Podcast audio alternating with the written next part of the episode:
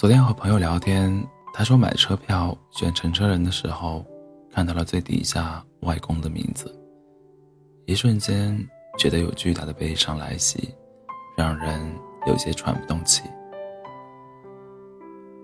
外公离开快七年了，朋友说，我到现在依然可以很清晰的想起最后一次见他的场景。那个世界上最疼我的小老头，安静的躺在那里。我却不敢过去，因为他们说，如果眼泪落在逝去的人身上，老人会走得不安心。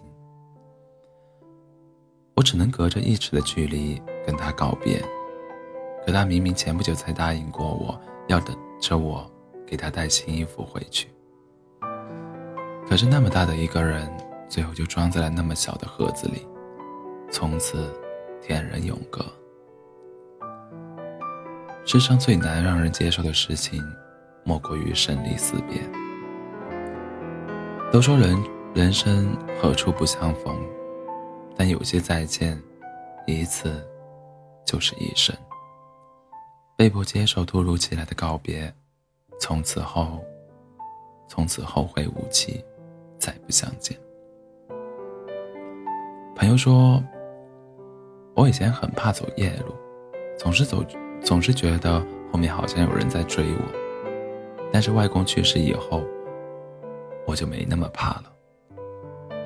我觉得他一定只是换了一种方式陪着我，我甚至期待他是某个，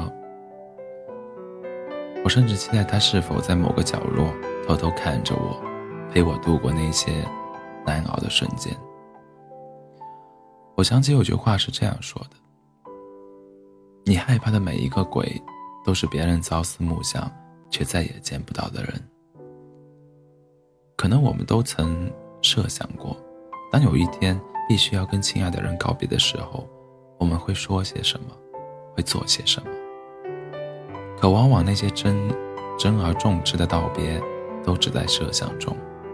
岁月无常，珍惜这件事，我们总是后知后觉。如果可以跟那个你再也见不到的人说一句话，你会说什么呢？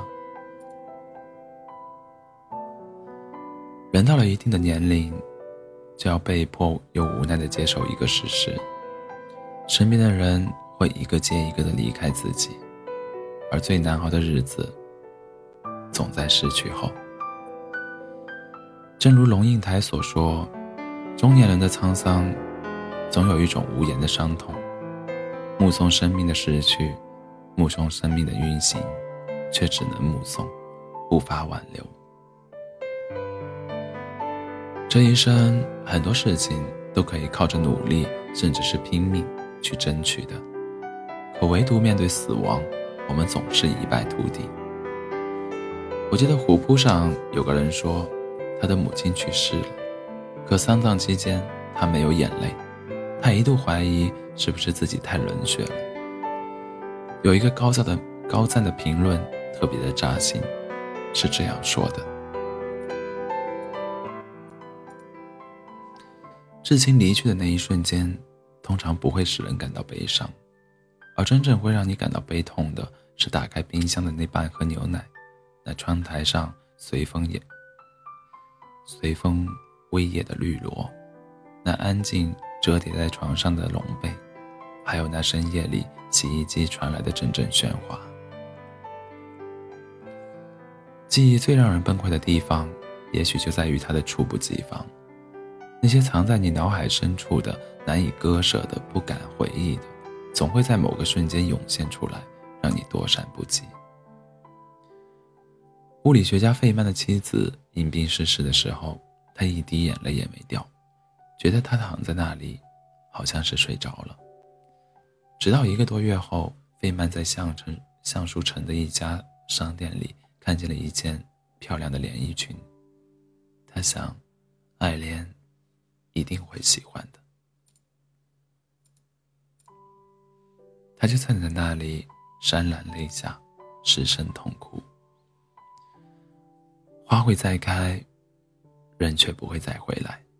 像张小娴说的：“我没有很刻意的去想念你，因为我知道，遇到了就应该感恩，路过了就需要释怀。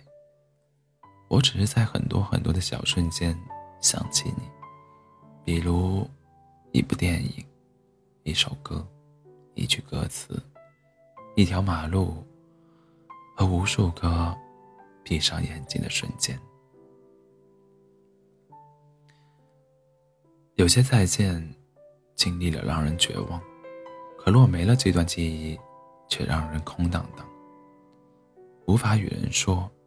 想起，便觉眼眶酸浅，只敢在夜里想念，只能独自安静缅怀。缘分不坚牢，人间留不住。小时候总觉得日子漫长，夏也漫长，冬也漫长。独自一人承担生活以后，就发现日也短暂，夜也短暂，时间总是不够用的。等着等着，可能就等不到了；说了再见，也许就没有以后了。世事无常，来日从不方长，就只。就只是某个跟往常一样的日子，有些人就留在了昨天。人生注定是一场有去无回的列车，列车驶向终点，途中全是告别。宴席终将散场，我们所能把控的，也无非就是把更多的精力留给在乎的人，在当下再多珍惜一点。真爱的人还在，多一点拥抱，多一点陪伴，多回头看看他们。